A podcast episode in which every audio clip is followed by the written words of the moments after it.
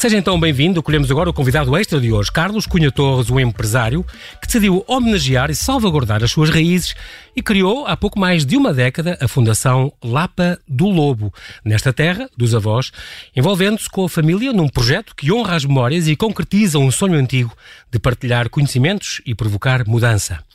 Este ano, em outubro, faz 10 anos que se inaugurou o edifício sede e as comemorações prometem. Obrigado, Carlos Cunha Torres, bem-vindo e muito obrigado por ter aceitado este convite para estar aqui no Observador. Eu é que agradeço o convite. Vou começar com uma, com uma, uma, frase, uma frase sua que diz: Trata-se de uma pessoa que me foi sempre muito querida. Foi uma senhora de permanente atividade, sempre conciliadora, cuidadosa com tudo e com todos, com uma grande capacidade para perdoar e amar. Mas, sobretudo, uma pessoa dotada de uma enorme generosidade. São os heróis e as heroínas do nosso cotidiano, a quem nem sempre damos o devido valor. E eu curvo-me com grande respeito, admiração e ternura perante a memória desta grande mulher. Falamos, obviamente, de Maria José da Cunha, eh, tua avó materna. Avó materna e que, que, que, de certo modo, homenageaste através deste grande trabalho que, que, que, criaste nesta terra, nesta Lapa do Lobo, esta terra da Beira Alta, uh, já há, se não me engano, em 2007 que começou a fundação, foi lançada já, portanto, já faz 13 anos, e este ano, então, em outubro, vamos celebrar, a partir de, de todo o mês de outubro, mas dia 9 faz, então, 10 anos que foi inaugurada uh, o edifício sede, portanto, é um ano especial para, para esta fundação. Carlos tem, tem que dizer aqui que tem uma série de empresas, ele é, nomeadamente, por exemplo, a Ressul, que é uma, uma empresa a nível de, de, de equipamento, equipamentos de energia, e, e é empresário de, de uma série de, de, com outras atividades e com outras empresas, mas um dia teve esta ideia de fazer esta, esta fundação, honrar esta, esta herança uh, materna do lado da mãe, um, e melhorar aquela terra onde te lembras, Carlos, eu posso, posso dizer que tu tinhas, associavas à tua infância, quando lá passavas, alguma pobreza, algum isolamento e as crianças ainda de pé descalço, este, este género de, eh, com, com que lidaste eh, toda a vida, quando eras pequeno? Bem, eh, tu, este, esta tua introdução já referiu tantos temas que, que enfim, Sim. Bom, tinha que falar poderia, da raiz, não é? Poderia comentar muitas, muitas das coisas que foram ditas. Bom, é verdade, portanto, eu primeiro esclareço, embora por vezes as pessoas não entendam, este nome Fundação Lapa de Lobo chama-se assim porque está numa aldeia e numa freguesia que tem precisamente este nome, Exatamente. Lapa de Lobo. De facto, a minha avó materna, Maria José Cunha, foi uma pessoa muito importante na minha vida, porque infelizmente a minha mãe morreu quando eu era muito miúdo, tinha 15 anos, e esta minha avó é quem substituiu, para mim, aos meus irmãos, eh, a nossa mãe. Era de facto uma mulher extraordinária e eu gosto da expressão uh, heróis do cotidiano, porque é um facto que há muitos heróis do cotidiano que nem sempre uh, são de conhecimento Estão geral. Reconhecidos, exatamente. E, reconhecidos. Uhum. E, e porquê é que esta minha avó foi uma heroína? Porque tendo nascido numa aldeia da Beira Alta em 1898, foi uma pessoa uh, que soube de facto libertar-se desse meio provinciano, eh, foi uma grande senhora, era uma pessoa com uma capacidade de amar extraordinária e, sobretudo, uma pessoa que viveu toda a vida para a família. Não só para os filhos, como para os sobrinhos, porque, enfim, houve irmãos e cunhados que morreram e ela tomou conta dos sobrinhos todos. E foi, foi de facto, uma pessoa que marcou muito a minha vida e, sobretudo, era uma pessoa eh, com um espírito muito aberto, uhum. diria muito arejada de ideias, sobretudo para a época em que viveu. Bom, provavelmente voltaremos a este tema. Uhum. Um, a Lapa do Lobo, de facto, para mim é muito importante porque uh, chegava ao verão, os meus avós, enfim, só, só viveram permanentemente na Lapa do Lobo. Uh, já na sua fase depois dos 70 anos, precisamente Sim. depois da morte da minha mãe, que enfim, uhum. porque eles viviam em Lisboa quando saíram da Lapa de Lobo, fizeram vida em África, depois vieram para Lisboa em 1940 e tal, e portanto a casa da Lapa de Lobo era a casa de férias. férias. Era a casa dos meus bisavós. Bom, e chegava ao verão, sobretudo o mês de setembro até outubro, porque nessa altura as aulas começavam a 7 de outubro. Exato. Nós íamos para a Lapa de Lobo e adorávamos, porque é evidente que estávamos numa aldeia com total liberdade, andávamos pelos pinhais, andávamos à vontade. Uhum. Havia um grande grupo de amigos, de pessoas que também de fora, que, de Lisboa e do Porto, que lá iam passar férias. Portanto, nós adorávamos. É evidente que estamos a falar de um tempo em que a Beira Alta era muito pobre.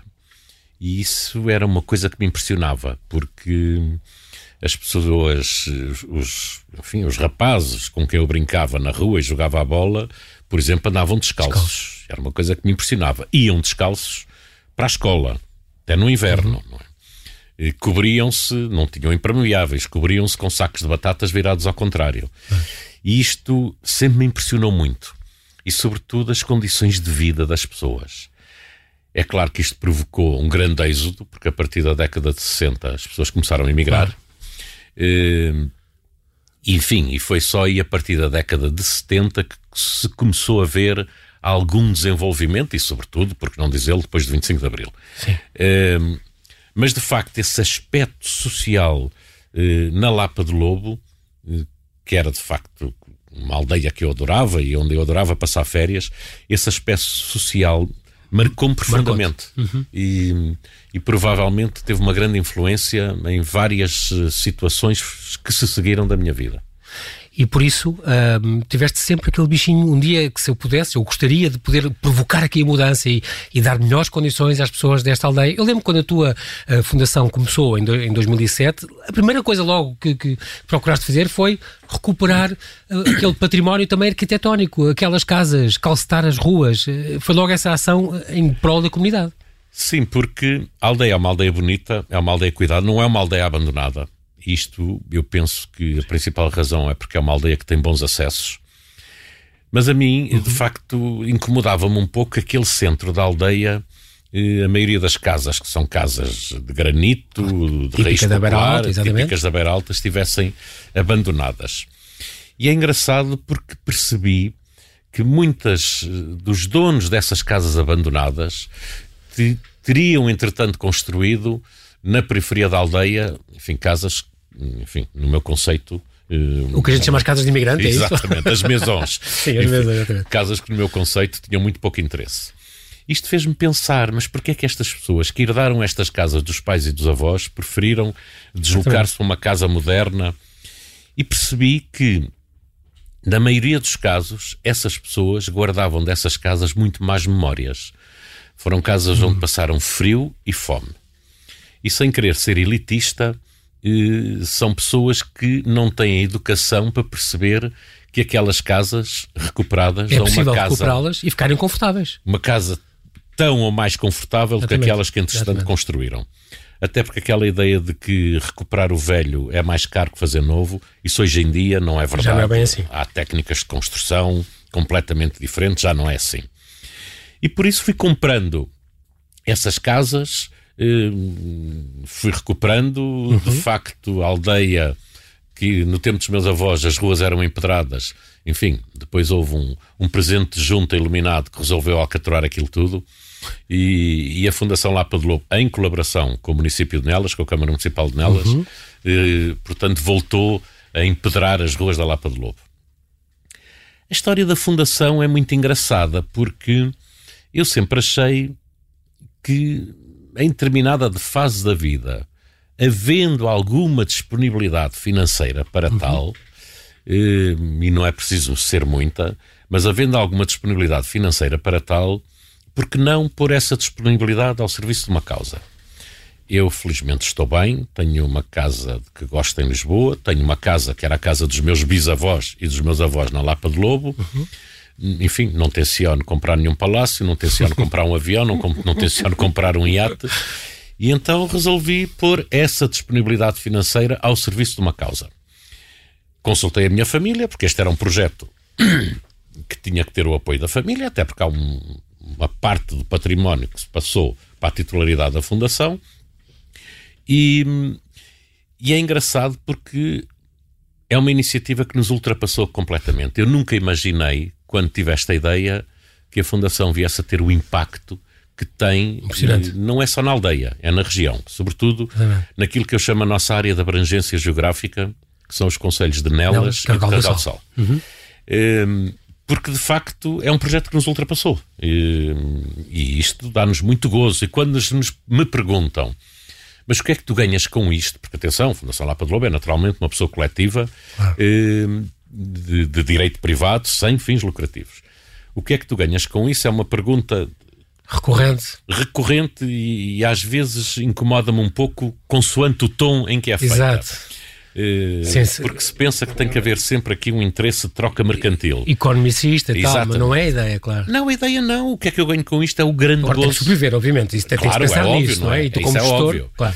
Uh, Agora, o que é que eu ganho com isto é o grande gozo que isto me dá a mim e à minha família, que está toda envolvida no projeto da Fundação. Exato, a tua mulher, os teus dois filhos, sim. São, a, a primeira, a primeira, de facto, ação foi a concessão de bolsas de estudo a jovens que sem esse apoio não poderiam prosseguir. E aqui, lá está, vou, vou, vou buscar outra vez as memórias da minha infância e da minha juventude, porque sempre me deu muita impressão eu viver num país em que jovens com grande potencial não podiam prosseguir os estudos porque não tinham meios para fazer. É evidente que, felizmente, o país mudou muito. Sim. Hoje, de facto, digamos, o, a população estudante não tem comparação com aquilo que era há 30 ou há 40 anos atrás. Claro. Mas ainda estamos longe de estar num país em que todos têm as mesmas oportunidades. Porque a maioria dos candidatos às bolsas da Fundação Lapa de Lobo, mesmo tendo direito a bolsas do Estado, porque hoje o, Estado concede uhum. eh, bolsas a quem prova não ter capacidade financeira para prosseguir os estudos, uhum. mesmo com as bolsas do Estado, não é suficiente.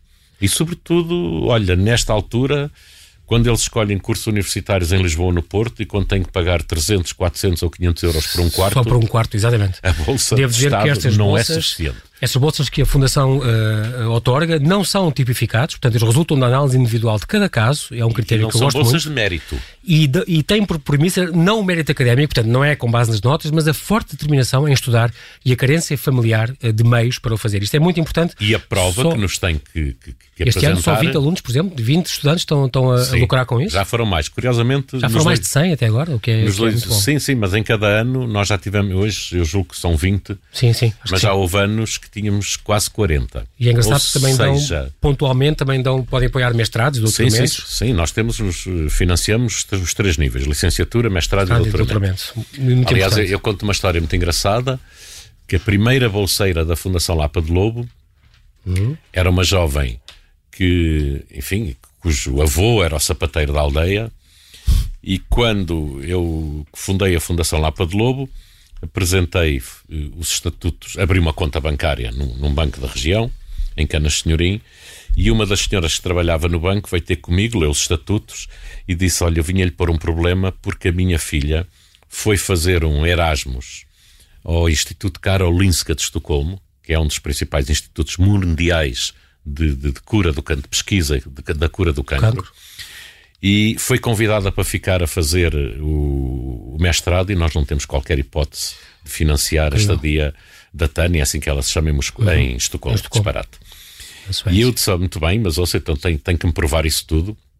E eu recebo uma carta do diretor, uma carta do diretor do Instituto Karolinska de Estocolmo, em que fazia os mais rasgados elogios à, à Tânia, elogios à Tânia dizendo que seria uma pena ela, ela não, não, poder seguir mestrado lá. E repara, hoje a Tânia fez o mestrado com o nosso financiamento, depois, atenção, acabou o mestrado com nota de 20, Incrível. depois o doutoramento já foi a FCT que tinha recusado a candidatura que a apoiou uhum. e hoje é uma das principais investigadoras no Instituto Karolinska de Estocolmo. Uhum. Se esta. Um belíssimo currículo, se não tivesse tido esse apoio à partida. não tivesse tido apoio à partida, sem desprimor para ninguém, hoje seria professora de liceu.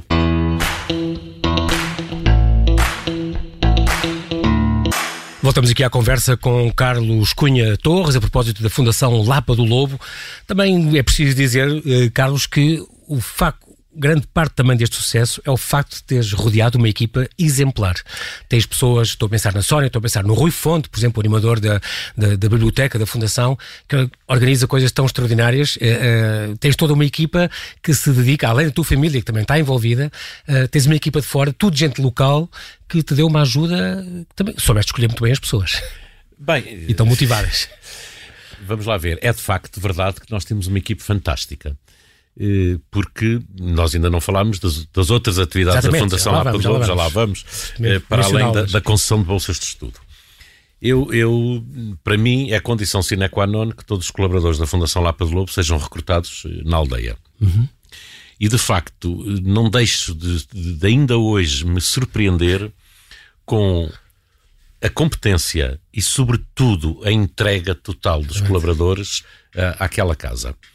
É evidente que eu também tenho a noção que para estas pessoas foi uma oportunidade única, ter um emprego interessantíssimo, eh, tenho que o dizer, Com tudo o que lá acontece, eh, claro. sendo absolutamente não expectável que, que, que, que- conseguissem este tipo de emprego. Mas é verdade, todas as pessoas eh, são recrutadas na zona eh, e de facto hoje em dia eu diria que a Fundação rola por si.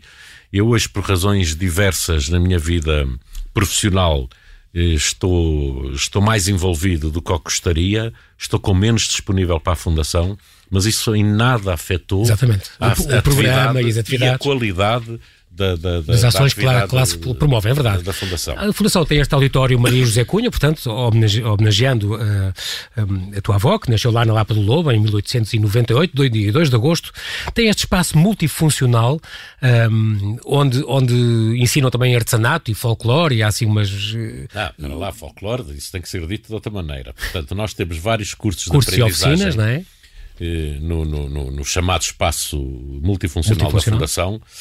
Neste momento temos, vê se eu me lembro de todos, ateliê de artes para crianças, renda de bilros, renda de tibaldinhos, bordados de tibaldinhos, peço desculpa, iniciação musical, violino, A guitarra, guitarra, clássica, clássica, eh, inglês e informática para séniores. Eh, As pessoas não pagam nada.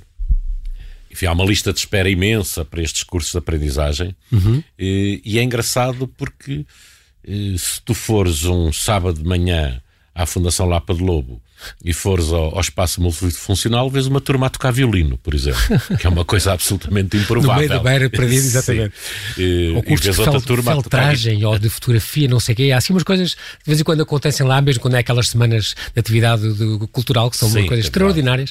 Quando tive a sorte já, já participar e, e já ter estado, e realmente é impressionante a variedade e, e o compromisso de toda aquela gente, aliás, toda aquela região, porque aquilo, eh, eu sei que a Fundação tem uns laços também muito fortes, quer com, com a- a- as câmaras de Nelas e de, e de Cândida de Senhorim, Carregal mas, de Sol. de Carregal do Sol, mas também tem com aqueles agrupamentos das escolas locais e, portanto, Sim, organiza uma temos- série de. Nós temos, sobretudo, nós temos um serviço educativo a funcionar, cuja diretora é eh, uma pessoa, Ana Lúcia Figueiredo, recrutada em Nelas, que foi uma pessoa que trabalhou durante muito tempo com as comédias do Minho, que, de facto, é responsável por um serviço educativo que chega mais de 4 mil crianças dos dois conselhos e, e esse trabalho é feito em colaboração com os três agrupamentos de escolas, Escolas eh, locais. da região, Nelas, Canas Senhorim e Carregal E de do Sol.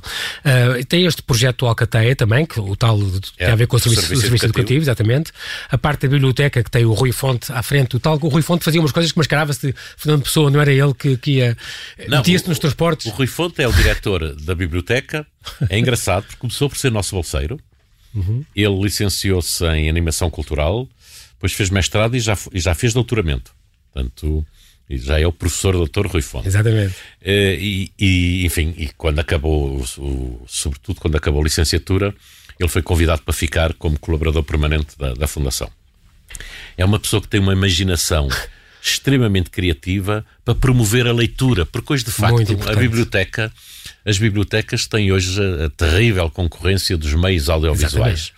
E ele é extremamente imaginativo. Ele, por exemplo, não sei se as pessoas já uma vez ouviram falar do cobrador de frac, que é, enfim, Sim, sim. é uma organização que eh, cobra dívidas. saldar dívidas antigas eh, a Exatamente, quem não quer pagar. Visitando quem não quer pagar, eh, alguém que, que é visitado de fraco e, portanto, isto cria um certo estigma e uma certa pressão para que quem não paga passe a pagar. E então ele veste-se de fraco e vai andando. eh, é, nos transportes uh, públicos. Não, até pela rua e diz: a meu amigo, eu sou o cobrador de fraco, o meu amigo está em dívida. E a pessoa fica assustada: Assustado. "Tinha dívida, eu não devo nada a ninguém, deve. Deve à leitura. Ora, vamos aqui ler um poema de Fernando Pessoa. Eu acho isto É extraordinário extraordinário. É extraordinário.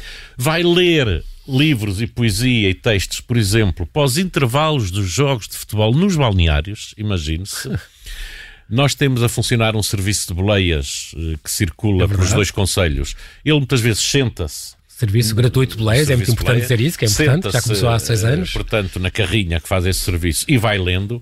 Para as pessoas é... de mais idade ou assim, que têm esta mobilidade mais reduzida e assim são maneiras de poder ir ao e CTT é ou ao banco, onde, onde seja, uma ideia também muito boa. Ele, por exemplo, teve aqui há uns, uns anos uma iniciativa fantástica, portanto, na turma de bordados, enfim, cujas, cujas alunas, cujas formandas são senhoras de alguma idade, ele então fez-lhes a seguinte proposta: bordar uma toalha gigante em cada uma delas tinha que escolher um poema para bordar na toalha. Ah. Bom, estamos a falar de pessoas que algumas eh, nem sabem ler nem escrever. Uhum. E tudo aquilo acabou com quando a toalha ficou pronta, fez-se um evento, enfim, Exatamente, na fundação, e cada uma das senhoras tinha que ir declamar uh, a parte que tinha bordado. A parte que tinha bordado. Isso foi, foi uma cena muito tocante, porque havia algumas senhoras que não sabiam ler e decoraram o poema, o poema de onde tiraram exatamente, a, exatamente, a, quadra e, para poderem também dizê-lo em público. São, são coisas deste tipo que eu fico fascinado, Sim. porque é extremamente criativo e extremamente exatamente. imaginativo. Tem também a galeria de exposições, aliás, que se não me engano a tua filha Mariana Sim, é uma das disso, que organiza é, estas, estas exposições de fotografia. É, é, de, é curadora da Galeria de Devo Exposições. dizer que o ano passado, acho que foi ano passado, li, uma, vi lá uma sobre livros pop-up, uma, uma, coisa Sei, espetacular, uma coisa giríssima e muito bem montada e com imensos exemplos. É sempre uma coisa fascinante cujo, que as pessoas não estão, autor não estão habituadas. É um português de Coimbra, portanto. Exatamente, exatamente. Faz estes livros pop-up. Incrível. Um, outra coisa que também a Fundação ajuda, se não me engano, o, GAPIR também é um do. É, uh, já desde 2011, portanto está quase a fazer já 10 anos que 10 anos. apoiam estas uh, viagens, financiam, uh, apoiam estas viagens destes miúdos que entre o, o, a vida profissional e, e, e, a vida académica decidem fazer um ano em que vão fazer voluntariado ou vão passear pelo mundo um, com então, projetos. Olha, eu, a propósito do GAPIR, se me permitires, claro vou-te contar uma história fantástica. Eh, a história do Gap Year é muito engraçada. Há uma professora de português no Carregal de Sal, que é uma senhora doutorada, que se preocupa muito com a oralidade. Ela diz que em Portugal, e tem razão, não se ensinam os alunos a falar em público. Uhum. E hoje, de facto, nós, na nossa vida, em muitas situações profissionais, temos de o temos, fazer. Temos de o fazer. Bom, e portanto ela é muito preocupada com isto e criou, eh, ou pediu-nos para criar um evento na Fundação, que, eu, que é um evento pelo qual eu tenho grande simpatia, que é o, o Pensar Alto. Portanto, ela escolhe, segundo critérios dela, 12 eh, alunos e eles têm que, em público, e falar sobre um tema à escolha. E ela diz, e só tem 5 minutos para o fazer, em que ela diz que é simultaneamente um exercício de oralidade e de síntese. Porque ela, ao fim de 5 minutos, corta-lhes a palavra. Bom. E o primeiro evento que houve da Pensar Alto apareceu um miúdo de 18 anos a falar sobre o gap year. Portanto, que é aquele ano de intervalo entre o liceu e a, e a universidade, ou entre o fim do curso e a entrada e trabalho, no trabalho. Um, era um conceito que eu conhecia. E lá fora e ele acabou, acabou o, o, a sua dissertação dizendo: Pais, por favor, deixem-me fazer um gap year. Bem, depois seguiu-se um, um, animado colóquio sobre o tema, em que os pais diziam: Ah, mas para isto é preciso dinheiro. E eu disse: Bem, não é preciso dinheiro, porque in extremis até se pode fazer um gap year eh, a trabalhar. E, portanto, ir conhecendo o mundo e trabalhar. Bom, bom, mas eh, eu impressionei-me tanto com, com aquela comunicação deste miúdo isto passou-se para aí em junho. Eu estava de férias em agosto e Puseste a magicar. Como é que eu posso ajudar? Como é que eu. Porque, Promover enfim, esta ideia. Porque era uma coisa que eu adoraria ter feito claro, nessa idade. Claro, nossa idade. maneira que telefonei a este rapaz, que se chama Gonçalo Azevedo e Silva, estava ele de férias na Figueira da Foz, ao Gonçalo: Olha, fala fulano tal, fulano tal da Fundação Lapa de Lobo, eu, uh, a Fundação vai-te vai -te financiar um gap year. Bom, o rapaz ia caindo para o lado. claro. Mas, e depois eu disse-lhe: Bom, em setembro temos que falar. E eu, quando começo a falar com ele, ele era muito miúdo. Disse: Eu não me posso deixar este miúdo com esta idade ir sozinho para o estrangeiro. Uh, maneira que, porque ele escolheu logo ir para o Oriente e não sei o quê. Bom, uh, maneira que se olha, tens que escolher um amigo para ir contigo, um amigo ou uma amiga. Bom, o quê? Dizia-me ele, então, eu agora ainda tenho que escolher um amigo. É verdade. Bom, esses miúdos, de repente, viveu no Carregal do Sal, visitaram 23 países. A exigência é que eles têm sempre fazer voluntariado. Eles fizeram voluntariado na Índia, a dar aulas, eh, no Nepal, eh, onde eu até os fui visitar no orfanato, depois tiveram em Timor uma associação de defesa do ambiente. Bom, a partir daí, todos os anos, a Fundação Lapa, estes miúdos, também eu tive a sorte de serem dois miúdos, primeiros gappers, como eles chamam, uhum. eram dois miúdos muito especiais. Sim. Isto mudou tanto a vida deles que o Gonçalo e o Tiago, no regresso do seu Gap Year, resolveram criar a Associação eh, Gap Year Portugal, a AGIP, uhum. com o objetivo de desenvolver o conceito a nível nacional. Tem feito um trabalho todos estes excelente. Todos os anos, tem havido um júri que escolhe. Hoje tem, bom, as então dezenas então, de projetos concurso. Nós decidimos que a partir uhum. da criação da AGIP, todos os anos eles faziam um concurso nacional eh, em que a Fundação eh, financiaria, digamos, a candidatura vencedora. A história que eu quero contar, que é deliciosa, Portanto, estes miúdos, entretanto, licenciaram-se, já nem estão na direção da Associação Gap Year, uhum. ela, portanto, vai rolando por si, tem todos os anos elege um novo presidente. É uma associação que tem 23 miúdos a trabalhar eh, como voluntários e, entretanto, estes miúdos, que eram dois rapazes de elevado potencial, eh, hoje estão profissionalmente bem claro. Eh, a trabalhar, um, enfim, não, nem vou dizer o nome, um até está em Londres, e, e, e esta história é que é deliciosa. Eu, enfim, já visitei muitos países, eh, porque gosto muito de viajar, e dizia-lhes sempre: eu, nesta fase da vida, só há três países que ainda não visitei quero visitar, que é o Peru, o Egito e a Birmânia. E eles diziam: não, não, para o Peru tens, temos que ir os três. E tal. E eu dizia-lhes que sim, porque enfim, falar bom. Este ano, em janeiro, a minha filha, há um dia que manda um e-mail, disse: pai, eu preciso saber se pode dispor de nove dias para ir viajar e eu dizia-lhe, oh, Mariana, mas que é isto? Viajar com quem? Disse, pai, não me pergunte. Eu não posso dizer, mas incumbiram-me de lhe perguntar em que datas é que o pai estaria disponível para se ausentar do país durante nove dias. E eu achei aquilo estranho, não fazia a mais pequena ideia Sim. do que é que ela estava a falar. E disse, bem, lá escolhi duas datas, a partir de 27 de Sim. março, e há 15 dias, esses dois rapazes telefonaram-me e disseram, ah, Carlos, nós temos que ir jantar, que ainda não demos a prenda de Natal. Fomos jantar, eles dão-me um envelope e quando eu abro o envelope eram os bilhetes de avião para nós os três irmos ao Peru. Bem, isto, isto como, como calculas, isto levou mais lágrimas. Eu disse: Eu não posso aceitar isto, não faça isso, porque é assim. Incrível, o Carlos mudou de tal maneira a nossa vida que nós sempre dissemos: um dia que estejamos a trabalhar, eh, temos, gosto. Temos que compensar, tentar compensar. Pensar. E depois a minha filha até me disse ao oh, pai, mas é que pai não imagina, eu fui metida nisto. Eles andam há meses a poupar dinheiro e a pôr dinheiro de fora para poderem oferecer-lhe a viagem e irem os três. Isto é uma história deliciosa, é uma história fantástica. Incrível e merecida. Há três anos, não há, há, sim, há três anos, ou há dois anos, em 3 de Abril, o Marcelo, o Presidente Marcelo visitou a Fundação. Estamos a falar em, há três anos, em 3 de Abril de 2017. E nessa altura lembro que o Carlos disse, neste nosso pequeno mundo também promovemos os afetos. E este é um exemplo de que a chamada província também gosta e gasta cultura, com toda a paixão que colocamos neste trabalho, incluindo a nossa grande equipa, toda recrutada na região, a quem presto a minha homenagem sente muito, apesar de tudo isto, nós agora estamos a 5 minutos de acabar, uh, que ainda há uma grande. Ah, eu esqueci-me de falar, e sempre, Carlos, tenho que falar disto, da Contracanto. A Contracanto é uma associação cultural que tem o Tolial à frente e que faz estes uh, musicais, é apoiada pela, pela Fundação.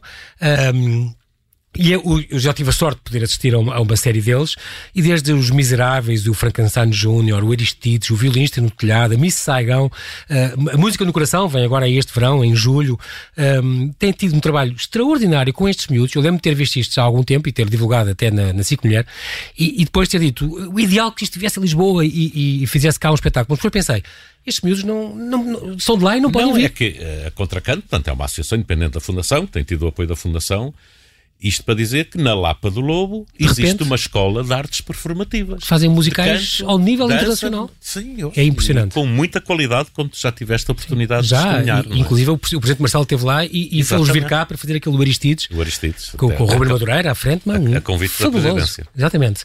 E, portanto, nessa altura o Marcelo esteve lá e, e rasgou, fez uns rasgadíssimos elogios à, à, Fundação, quando foi lá há três anos, um, em 3 de Abril.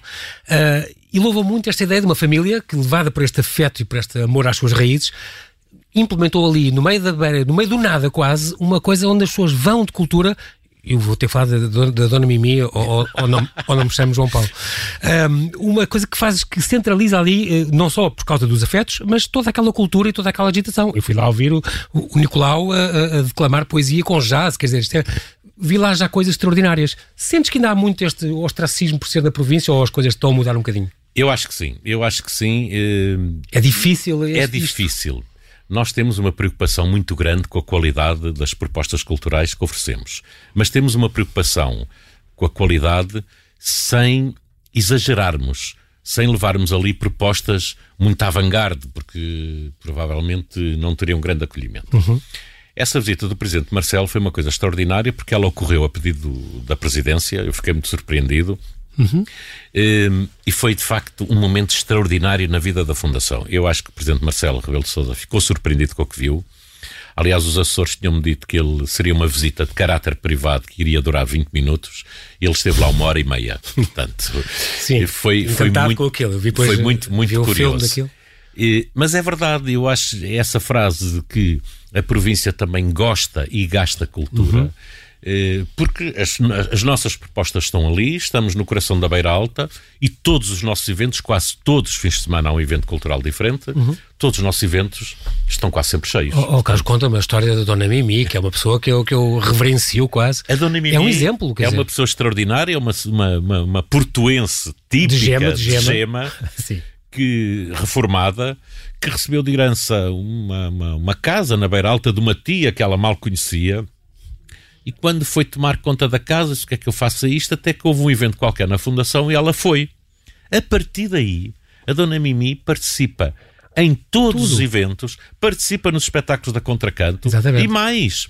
Eh, é extraordinário porque ela mudou-se em vez de vender a casa da, da, da, da, Beira, Alta, da Beira Alta e continuar a morar no Porto, não, não sei se vendeu a do Porto, mas mudou-se. armas e bagagens e para lá para do Eu hoje tenho uma vida muito mais cheia, muito mais interessante estando é aqui do que se vivesse no Porto. Bom, mas essa também é uma pessoa muito especial. sim, sim, sim. Portanto, ia-te perguntar, uh, mesmo para terminar, este género de coisas são, são, são conseguem seduzir estas novas gerações. Por exemplo, estou a passar nos miúdos, são muitos uh, de contracanto, por exemplo, são miúdos ali da região, de, daqueles conselhos limítrofes, e é tal história, não podem vir para cá fazer estes musicais, que como eu ao princípio achava que deviam poder, mas não podem, porque têm as suas aulas, têm, têm a claro, sua vida lá e não, não, podem, podem estar lá e fazer dois ou três dias, mas depois têm que continuar lá. Agora, isto é, é sempre suficiente para conseguir agarrá-los lá ou é preciso mais coisas destas? Uh eu acho que sim, seria necessário mais coisas destas. Eh, eu, eu costumo dizer que o que acontece, a iniciativa da Fundação Lapa de Lobo, eh, é uma história, ou seja, nos países anglo-saxónicos há muito esta tradição. Há alguém que chega a uma determinada fase da vida e resolve pôr ao serviço de uma causa, seja ela qual for, seja uhum. cultural, seja social, seja de que espécie for. Portanto, resolve pôr ao serviço de uma causa eh, alguma disponibilidade financeira que tem. Isto não é muito comum nos países latinos, mas no, nos países anglo-saxónicos isto existe muito. Uhum. Bom, eh, repara, quer dizer, de facto há ali uma adesão das pessoas. É engraçado qual é o nosso público-alvo. São jovens e, sobretudo, os professores, os professores da zona. Portanto, eh, seria ótimo que houvesse mais fundações deste género espalhadas ah, pelo país. E eu Fica costumo sempre dizer isto há muitas pessoas neste país com muito mais possibilidades que eu poderiam, poderiam ter iniciativas isto. semelhantes. Fica só este recado final, que no mês de outubro de 2010, de, de, aliás, 2020, todo este mês de outubro, vai, vai acontecer esta, esta comemoração, este, estes 10 anos da, da sede. Logo no primeiro sábado, dia 3, vai haver este concerto do outono. Depois, no dia 9, vai, vai passar um filme eh, com uma retrospectiva deste, desta década de trabalho da, da Fundação. No dia 10, vai haver várias, várias visitas à sede. A pianista Joana Gama vai lá tocar. Vai haver uma exposição também com os 10 anos de atividade. No dia 17 de outubro, o, todos os alunos que já beneficiaram destas bolsas vão lá estar também. Vai haver um concerto de música tradicional. Dia 24 vai haver uma, não falámos disso, a apresentação do, do premiado do segundo uh, melhor conto. Há um prémio para, uh, para os melhores contos no segundo prémio, vai ser o segundo prémio literário Albertino dos Santos Matias uma série de atividades a partir de outubro, a partir do dia do primeiro fim de semana de outubro, mas é dia 9 que faz anos. Desde já, uh, Carlos Torres, quero dar-lhe os parabéns por todo este trabalho, por, também pela disponibilidade de ter vindo aqui, uh, chegado hoje no cima de Luanda, de manhãzinha, mas é com, verdade. com este, o, o, aqui é o, é o jet lag, não é o gap year, mas pronto. Não, o jet lag, enfim, é só não uma é hora. Coisa. É, Quero-te agradecer, quero-te agradecer este, este, este convite, por ter aceitado este convite para estar neste Foi um prazer. este serão, em que viajámos ao interior, mais interior do país, para tomarmos, tomarmos contacto com este bom exemplo do que pode ser a animação e a fixação da população numa zona tão esquecida do poder central.